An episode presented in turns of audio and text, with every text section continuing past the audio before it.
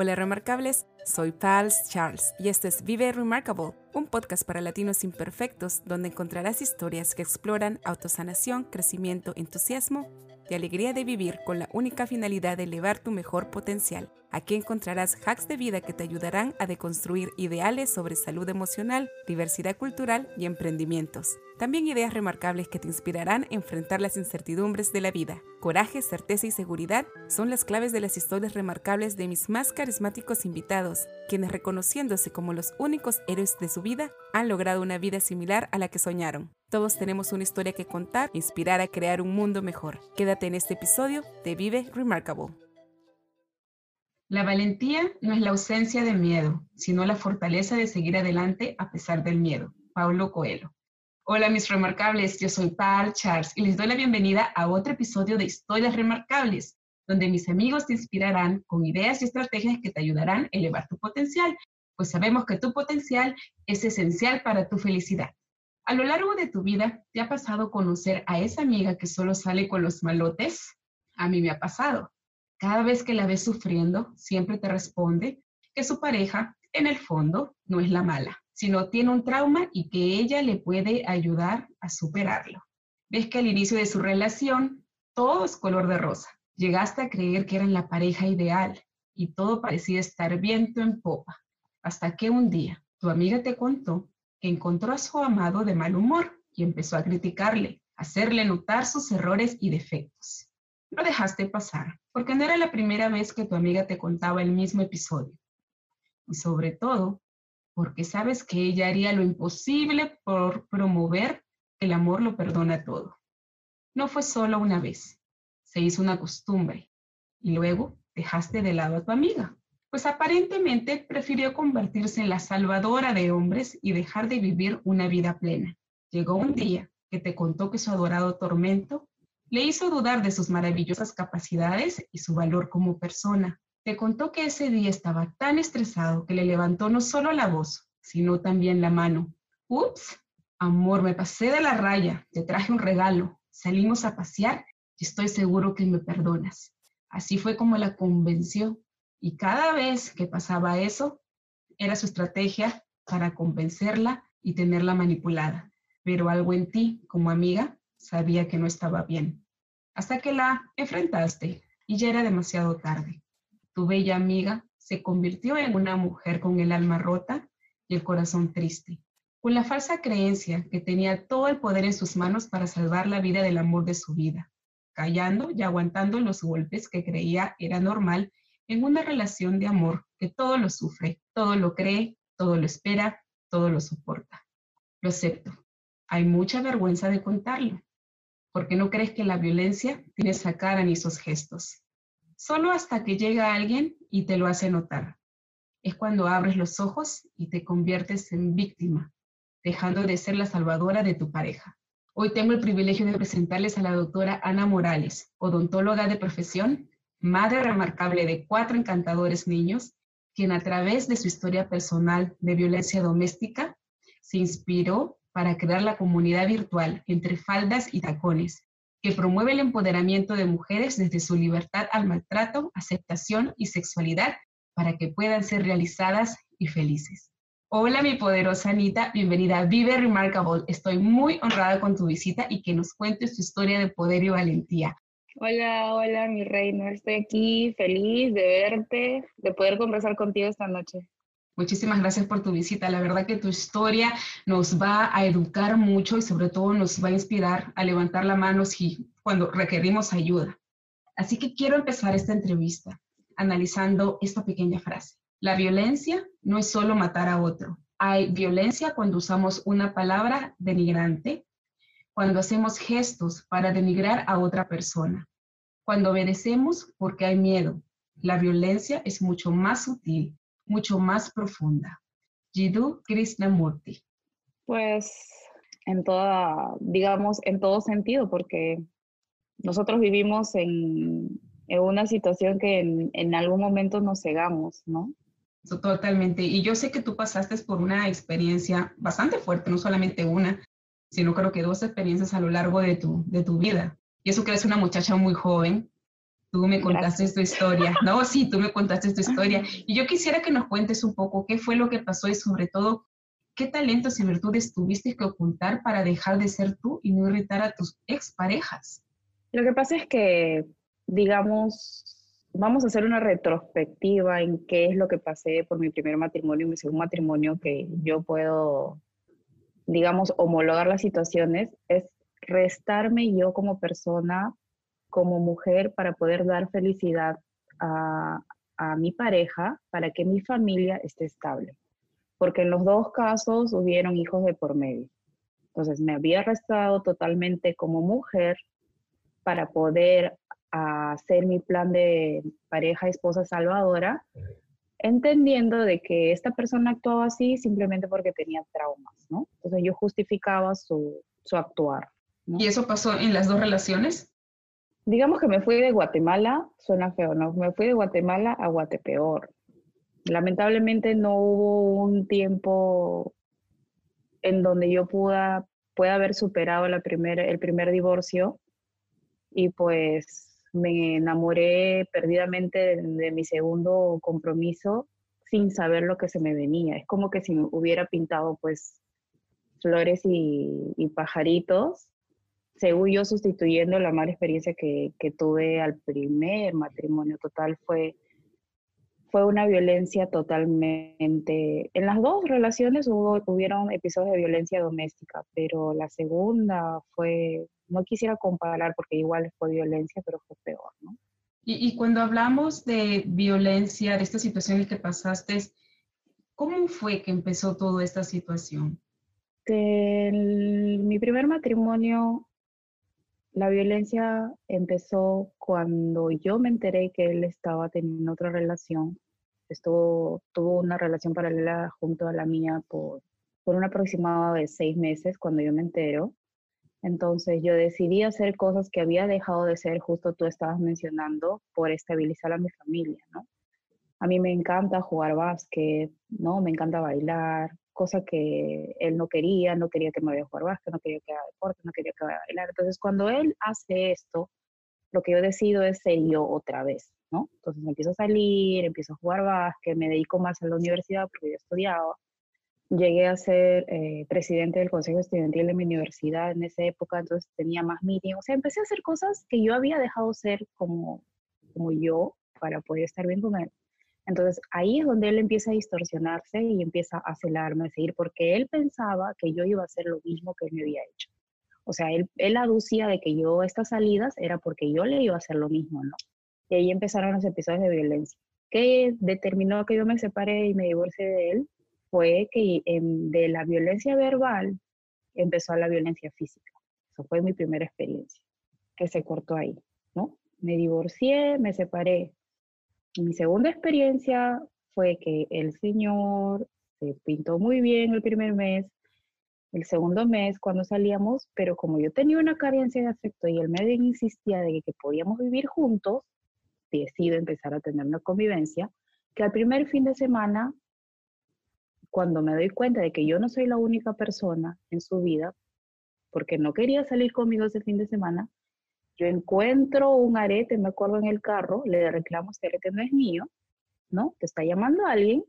Y lo primero que hizo Pam en ese momento es propiciarme un golpe, sin más ni más. O sea, el, el golpe fue directamente a mi espalda. Me tiró una patada desde el segundo nivel y yo salí rodando por las escaleras simplemente porque le dije, yo no quiero estar contigo, has hecho que venga hasta acá, que me mueve contigo para que tú tengas una doble relación, no quiero estar contigo. Cuando yo me caigo, cuando él me empuja, entonces yo quise salir hacia la puerta y escaparme, él fue tras mío, me agarró, me jaló, me llevó hacia el dormitorio y me empezó a golpear en los brazos para que no me moviera. Y después cuando me inmovilizó por completo, me empezó a pedir perdón. Inmediatamente me di cuenta que él estaba enfermo, pero yo tenía miedo de retroceder todo y dije, ok, si él está enfermo voy a tener que hacer algo para hacerlo recapacitar y pues ayudarlo psicológicamente, terapia, ¿no? Para que baje la violencia, porque yo estoy enamorada de él, ¿no? Y aquí viene esta, esa pregunta que, que la tenía pensando, ¿no? ¿Por qué crees que las mujeres siempre tendemos a ser las salvadoras, a querer creer, ay, sí, vamos a curar los traumas, las faltas? ¿Por qué crees que, sale eso? Y pese, ¿no? Desde tu experiencia que ya había sido violentada. Lamentablemente a nosotros cuando nos crían o de repente la etapa o ah, en el tiempo que yo he vivido, porque es otra cosa que estamos promoviendo ahora, es que nosotros debemos de criar princesas guerreras, no debemos criar princesas de Disney tenemos la etiqueta de que no, que tú te vas a casar, que no, que vas a tener una familia bonita, que el príncipe va a venir a rescatarte. Y si el príncipe de mamá no me quiere, el, príncipe me maltrata, entonces el, el, príncipe debe haber tenido algún trauma de, de, niño que tú lo puedes ayudar, que tú lo puedes curar, que él se puede curar y pueden hacer una familia juntos porque el amor está, está primero, ¿no? La famosa frase, si hay amor, todo se puede. Entonces, él puede cambiar. Si tú me amas, vas a cambiar. ¿No? Esa fue la, el interrogante. O sea, ok, me amas, dices que algo te ha pasado, que no sabes por qué me estás pegando. Entonces, te voy a ayudar. Vamos a hacer terapia, vamos a ver qué podemos hacer y, y vamos a salir de esto. Pero ¿qué pasa si vuelve a pasar? ¿Y en tu caso ustedes fueron a terapia o cómo fue que resolvieron?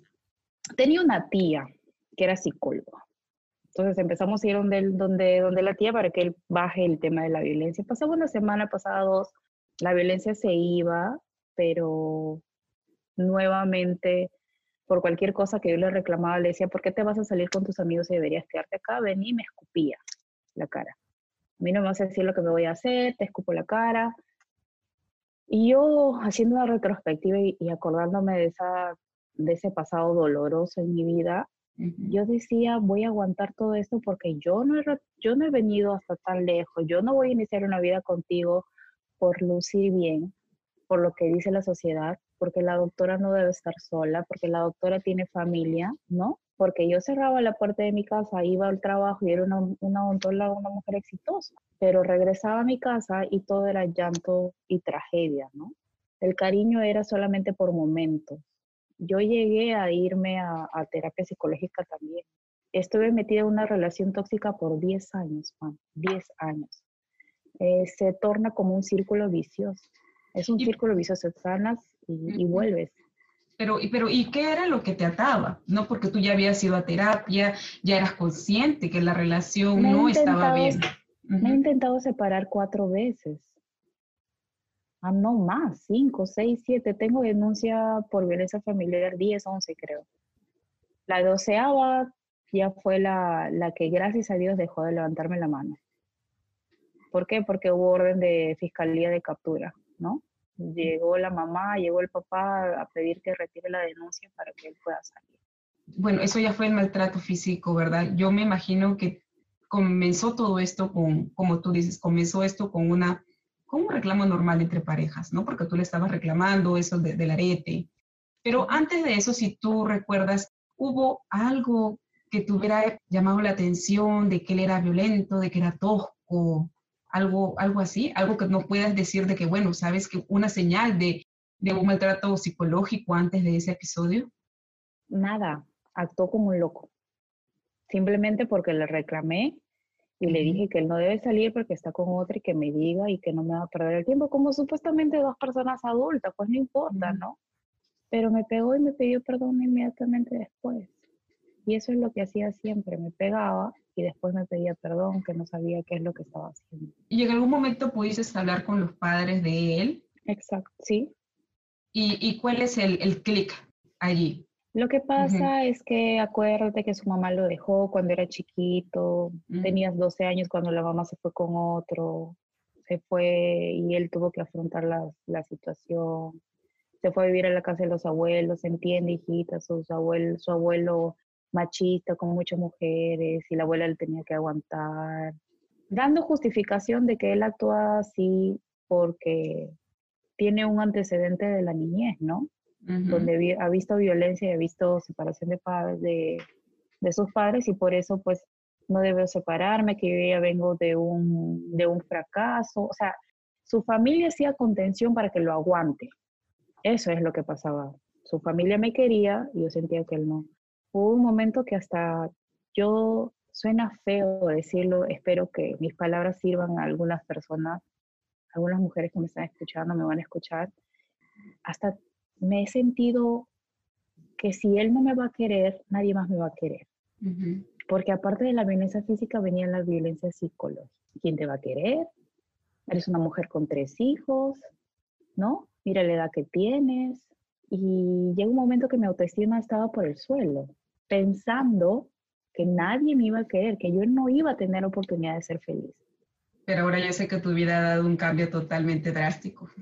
Y antes de entrar a esa parte. Estamos, estamos recordando qué pasó, porque tenemos que indagar qué pasó, por qué actuaste así. Yo no quiero que ninguna de mis hijas actúe así. Yo no quiero que mi hijo sea un maltratador. Entonces, si yo no quiero que ninguno sea así, ¿de dónde yo le voy a reclamar que no sea? Eso fue unas cosas, una de las cosas que me empoderaron para dejarlo por completo. Pero es algo muy sabio, totalmente. Tú tienes una frase que me encantó mucho. Dice, si yo soy plena y feliz, todo el que está a mi alrededor va a ser feliz. Es absolutamente cierta. Es, es una frase que me mueve, que me ha inspirado mucho porque ¿cómo yo le puedo decir a mi hijo, no a mis hijos, a mis hijas que sean felices si están viendo una mamá en el suelo, si están viendo una mamá que solamente está llorando, que está sufriendo, que están viendo un padre que está gritando, que está maltratando. Le voy a decir que sea feliz, que tome las cosas a bien, que no pasa nada, que mamá y papá están bien, no lo voy a hacer. Y si tú eres una mujer feliz y si yo soy una mujer feliz, vamos a poder inspirar al resto. El día a día es así. Me voy a trabajar, a todo el mundo saludo con una sonrisa, y les digo buenos días, todos van a estar felices porque les voy a sonreír, ¿entiendes? Empieza mucho el tema de, de proyectar felicidad, es porque lo sientes, es porque es real, no es mentira. Y esa, y esa felicidad la ganas empezando por ti. Nadie es, nadie es responsable de tu infelicidad. Tú eres la responsable de la situación en la que estás. Y a mí me encanta, me encanta verte bastante feliz porque yo, yo te conozco antes y yo sé que ahora pues totalmente has cambiado, estás toda radiante.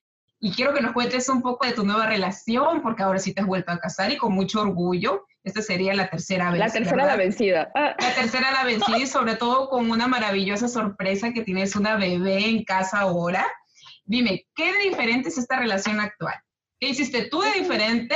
Ajá, ¿qué hiciste tú de diferente para elegir bien? No, porque en realidad yo creo que también es un tema de elección. Liberar liberarme, liberar de toda esa sombra que tenía, esa mochila que tenía cargada atrás. Porque si eh, lo bueno atrae lo bueno, si eres una mujer que demuestra su personalidad, que es segura de sí misma, que tiene la autoestima elevado, ¿no?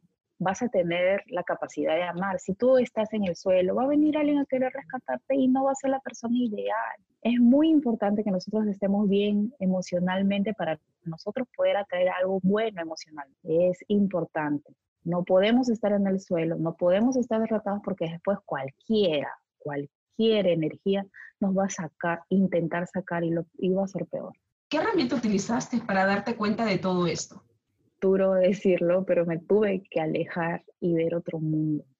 Me tuve que alejar, tuve que salir de mi adorado país y darme cuenta de que esas cuatro paredes o esa ciudad no es lo único, el límite es el cielo, tienes para explorar mucho, hay muchas culturas. Los hombres y mujeres en general tenemos la misma esencia a nivel mundial, pero nos caracterizamos por diferentes costumbres. Debe haber un match siempre y vas a, vas a ver que, que es otro mundo definitivamente, ¿no? Y estar lejos de él es como mirar, mirar de lejos hoy. Oh my God, ahí estaba yo, esa era yo. Volteo y veo a mis hijos que están creciendo, volteo y veo a mis hijos que están luchando en un país diferente, con otro lenguaje sin ellos saber nada de inglés. Y yo, ¿por qué? ¿Por qué retroceder? Gracias a Dios, por un tema de papeles, pues no, él tuvo que quedarse.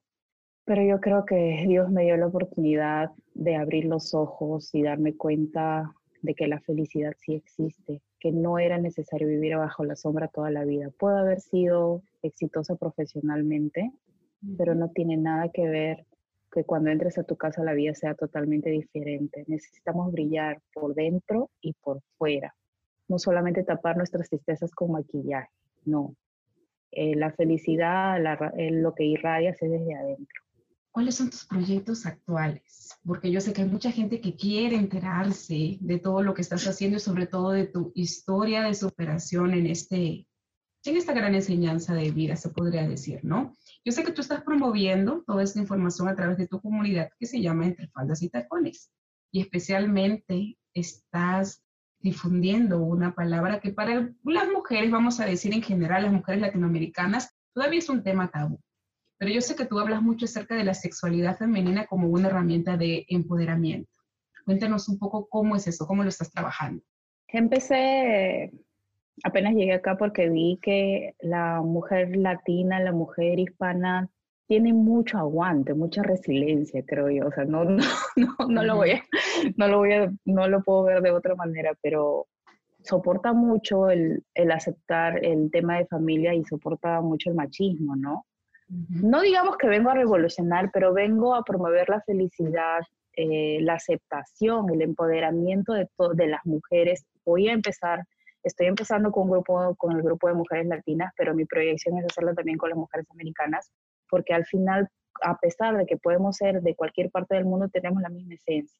Todas somos mujeres. Entonces, si nos limpiamos, si nos aceptamos, si sacamos las etiquetas, si sacamos los paradigmas que nos pusieron, que nos inculcaron, vamos a, vamos a empezar a conocernos y desde conocernos siempre he dicho, y lo voy a decir, de repente vamos a tener alguna oportunidad de volver a vernos o no, el primer órgano sexual para nosotras las mujeres es la mente. Todo se conecta con la mente. Quiero hacer este corte para invitarte a que visites la comunidad virtual de Entre Faldas y Tacones, que promueve el empoderamiento de mujeres desde su libertad al maltrato, aceptación y sexualidad para que puedan ser realizadas y felices.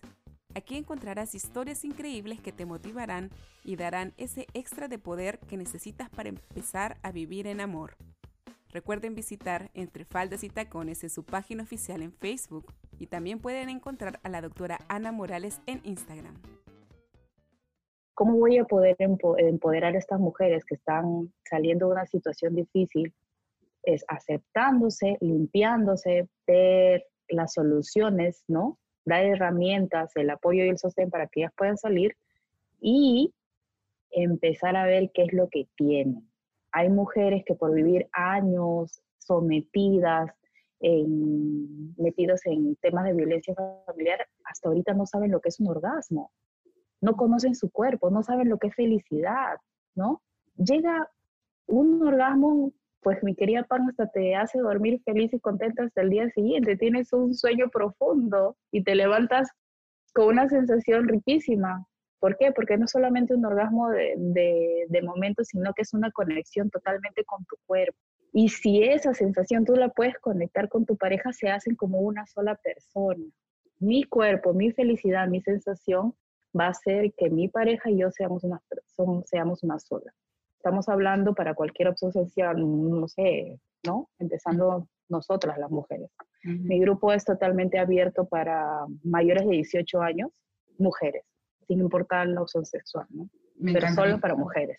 Ah, solo para mujeres. Muy pronto vamos a, hacer, seguro, alguien, se va a animar para hacer un círculo de hombres también. sí, claro. Sí, sí, claro que sí. Donde, los, donde, donde los hombres son permitidos, pero los machos son repudiados. Ahí está. Absolutamente me, encanta. Todos los jueves en la plataforma de Instagram de, de, Vive Remarkable, nosotros ponemos una pregunta que le llamamos de Remarkable Q. Y esta semana tenemos esta pregunta. ¿Qué es lo que más te entusiasma?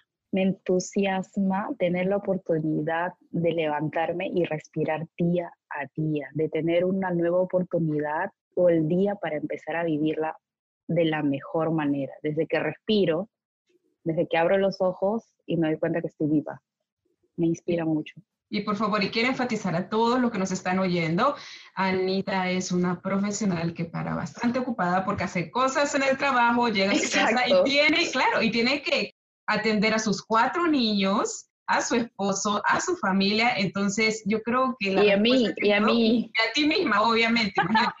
sí, eres una persona ocupada, y que te entusiasme levantarte cada día con esa energía. Exacto. Eh, me entusiasma, me entusiasma tener una oportunidad de respirar, porque si tú tienes la oportunidad de despertar cada día con salud, tienes una oportunidad para hacer todo lo que te, te pone el día, pero siendo feliz. Me quiero, quiero decir que si me levanto, agarro una escoba y puedo barrer, lo voy a hacer bien, porque lo estoy haciendo con entusiasmo. Si ahora que hemos estado encerradas con el homeschool, hacerla de profesora, lo hago. Sufriré, pero si estoy feliz, estoy de buen humor, lo voy a hacer bien. Cada cosa que hagamos, si nosotros estamos bien emocionalmente, lo vamos a hacer bien. Y vamos a proyectar y vamos a inspirar a demás personas que lo hagan bien, así sea cual sea la ocupación o la profesión. ¿No?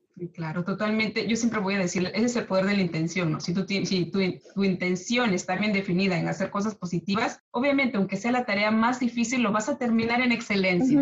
Entonces, eso, es súper chévere. ¿De qué es lo que estás más orgullosa? ¿Qué es lo que te hace remarcable? Me, me hace remarcable mucho el, mi testimonio, porque sé que después, y he motivado mucho eh, a muchas mujeres, y la, la, evidencia es este grupo, de que mi testimonio está ayudando a muchas mujeres para darse cuenta de que nosotros no hemos venido a rescatar a nadie, que nosotros hemos venido a ser felices y a dar felicidad a los demás. ¿Y cuál es el legado? El legado que vas a dejar a las siguientes generaciones. Primero, estoy trabajando con las mujeres que son mamás, que por favor, por favor, criemos princesas guerreras, por favor, criemos príncipes que no vienen a rescatar a una princesa, que vienen a hacer feliz a la princesa. Hombres y mujeres, que empecemos a criar hombres y mujeres con proyección a una vida tranquila, feliz y que puedan construir algo, porque nosotros estamos criando seres humanos. Uno, seguimos con el tema de las mujeres. Mujeres que necesitan liberarse de la opresión. No podemos permitir que nos sigan maltratando ni psicológicamente, ni mentalmente, ni verbalmente, ni sexualmente. No al maltrato. Necesitamos parar ya. Necesitamos decir, no, basta, yo me quiero, yo me quiero. Si yo te voy a amar es porque yo estoy bien, me siento bien y voy a poder confiar en ti diferenciar quiénes son malos. No, es, no hay nada de malo. A mí me da mucha pena cuando las parejas se divorcian o se separan, me da mucha pena, pero a veces es, es la mejor opción. Yo hasta he intentado meterme a iglesias evangélicas, pastores que iban a mi casa a rogarle que me trate bien, a rogarme que me sujete. ¿Cómo, voy a, ¿Cómo me voy a sujetar a un hombre que me vive escupiendo y pegando? Es contraproducente. No tengo nada en contra de la religión, yo respeto, y soy una mujer cristiana, pero a pesar de que tengas personas que te monitorean, tengas un psicólogo, tengas una terapia, por más que tú no tengas la decisión y la opción y la elección de liberarte y de rescatarte, nadie, nadie puede hacer nada por ti. Nadie. Tengo ejemplo de mujeres que hasta con la cárcel regresan con el mismo hombre a pesar que ha venido la policía, que se han pegado aquí, aquí donde vivo, yo he tenido que ir a ayudar a la traducción, sacarla, hacer todo un revolú, como dicen por ahí mis caribeños, ¿no? Y iguales siguen, ¿por qué? ¿Quién me va a mantener? O sea, hay mucha atadura con el tema del dinero, de la, de, ¿no? De no poder, voy a de no poder cómo voy a salir, cómo voy a sustentar. Hice un curso en, en, la Universidad Bautista acá de Oklahoma para ver cómo puedo contribuir a las mujeres de mi comunidad. He tenido por la proyección de agarrar y, empezar a, ayudar a través de una iglesia a hacer talleres que las mujeres pueden trabajar sin necesidad de estar sujetas a un hombre. O sea, ver, ver de qué manera podemos eh, sacarlas de ahí, empezar a, con el inglés, porque estamos ahorita en un país, pues, ¿no? Donde, donde el inglés es importante y a veces las mujeres, como el hombre es el que trabaja y sale a hacer todo, ellas se quedan en casa y no les interesa el idioma. ¿no? no, pero en realidad lo que tú estás haciendo es algo totalmente increíble y sobre todo tan romántica la palabra, pero sí creo que nos falta empoderarnos y sobre todo no solamente empoderarnos porque herramientas hay, es la cosa de creer, creer que sí podemos, la decisión. Y con toda esta maravillosa información que tiene para darnos, ¿dónde te podemos encontrar? Puedes buscarme por Facebook entre, entre faldas y tacones solos para mujeres o también con mi nombre, Ana Morales Chunga, estoy para servirlas, me pueden escribir, me pueden mandar un mensaje interno y yo respondo todos los mensajes. Sí, porque sé que tú también estás eh, preparándote para ayudar. También. Sé que tú también estás preparándote para apoyar a este sector de mujeres vulnerables. Así es. Sí, entonces, amiga, si tú estás pasando por alguno de estos problemas, si tú no estás segura que estás sufriendo por un maltrato psicológico o físico, puedes contactar a Anita. Yo sé que ella te puede dar las pautas, te puede dar luz en este momento, porque a veces es difícil. Estas relaciones, como decía Anita hace un momento, están como que recubiertas de mucha hipocresía, de mucha diplomacia, pero al final cuando las puertas se cierran, nace un infierno. Entonces no podemos estar esperando que nos sucedan cosas malas. Hay que levantar cosa que también quería decir, Pam, que está muy de moda ahora es el sexting, que es la infidelidad cibernética. En esta época de cuarentena se está dando mucho, muchos casos, ¿no? Me han llegado mensajes de cómo identificar si esto es cierto o no, porque el hombre machista dice, no, es que no le das caso, ella se muere por mí, es mentira, ¿no? Eh, se está viendo mucho esto y está estipulado, o sea, no es porque no haya tenido contacto hombre-mujer con cuerpo, no quiere decir que no te haya sido infiel, sí te ha sido, sí es infidelidad, eso hay que tenerlo muy claro, porque a nosotros nos marcan la mente diciendo, no, no, no, no, no, no ha sido infidelidad porque ha sido solamente por teléfono, mentira, ya te fue infiel, ¿no? Eso también quería. Y hay algo que tú también has mencionado que, mira, eh, como dice, el, tiempo ya se está alargando esta entrevista, pero es algo importante mencionar porque lo que acabas de decir es algo que si una mujer lo estuviera haciendo hoy, el hombre se sentiría muy ofendido y esto llegaría a la agresión, ¿verdad? Y por otra parte, también he visto estos TikToks que están de moda. Que están de moda. Sí, yo veo que cuando el hombre hace estos videitos que le dice, que le hacen escuchar a la mujer como que hay una amante que lo está buscando, ay no, es una gracia, ¿no? Es una gracia que la mujer le, le hace al varón, pero cuando las mujeres están haciendo este TikTok, haciéndole escuchar al varón, que son otros hombres que le están llamando, yo he visto que la, como dice, el movimiento inmediato de los hombres es pegarle. Exacto, hacer reacciona Sí. Darle un manotazo, exacto. ¿Por qué? ¿Por qué debemos de permitir eso? Sí, y todavía todo el mundo se ríe, ¿no? Por eso yo siempre voy diciendo, si ya nosotros no tenemos alternativa, lo único que tenemos es rescatar a, los, a las contemporáneas, ¿no? Espero tener alguna oportunidad de hablar más adelante acerca de la sexualidad a nivel de todas las etapas, porque hay etapas cuando inicias la sexualidad, cuando entras de los 20 a los 35, cuando ya estás entrando la menopausia de los 35 a los 50, una sexualidad de los 50 más adelante. La sexualidad de las mujeres, queridas amigas, terminan cuando nos entierran, no es como el varón. La sexualidad de la mujer termina cuando ya no vivimos más. Me encanta saber todos esos temas. Definitivamente, Anita, tú vas a seguir viniendo. Vamos a ver si hacemos un microproyecto para el próximo mes y tener unos días establecidos para educarnos, ¿verdad? Para inspirarnos también, para mover toda esa energía sexual, que la energía sexual es una energía de poder totalmente. Claro que sí, claro que sí. Y nada más te puedo decir, Anita, muchísimas gracias. Nuevamente, yo sé que esta no va a ser la última vez que vas a venir a visitarnos. Eh, gracias por contarnos tu historia. Tu historia es realmente increíble y sobre todo nos ha empoderado. Yo siento que a mí me ha inspirado bastante, gracias a Dios no he pasado por esa experiencia, pero me ha inspirado a conocer más de mí. Y yo sé que no solamente a mí, sino también hay muchas personas que, que las han motivado. Siempre voy a decir que fue una etapa mala en mi vida, que ya pasó, pero que sirve de experiencia para mí, para mis hijas y para el resto de mujeres en el mundo que pueda, que pueda apoyar. Gracias, Anita. Llegamos al final de esta inspiradora historia remarcable con Ana Morales, quien promueve el empoderamiento de mujeres desde su libertad al maltrato, aceptación y sexualidad para que puedan ser realizadas y felices. Y en este momento quiero compartirte los puntos más importantes para que no te vayas sin recordar los hacks de hoy. Número 1. Cuando tengas una relación, asegúrate que tu pareja haya concluido relaciones pasadas y esté totalmente enfocada en empezar una verdadera relación contigo. Número 2. Cuando tu pareja te cuestione y prohíbe sobre cosas y actividades que hacías antes de estar con él o ella, es una llamada de atención que debes de considerar para poner las cartas sobre la mesa y evaluar la posibilidad de alguna frustración sexual. 3. Usualmente el primer reflejo del hombre es pensar que la mujer o su pareja va a actuar igual que él. Es posible que se comporte egoísta por temor a que le hagan lo mismo. Número 4. Los traumas no sanados de tu pareja son los desencadenantes a la frustración en tu relación. Tú no eres responsable de sus problemas no resueltos. Tú no eres su salvadora. Él es quien tiene que solucionarlos con ayuda de un especialista. Y aún si tú eres especialista en estos temas, no es recomendable que tú seas la persona adecuada. Así tendrá él mismo las herramientas internas para que enfrente al mundo y sea una mejor persona.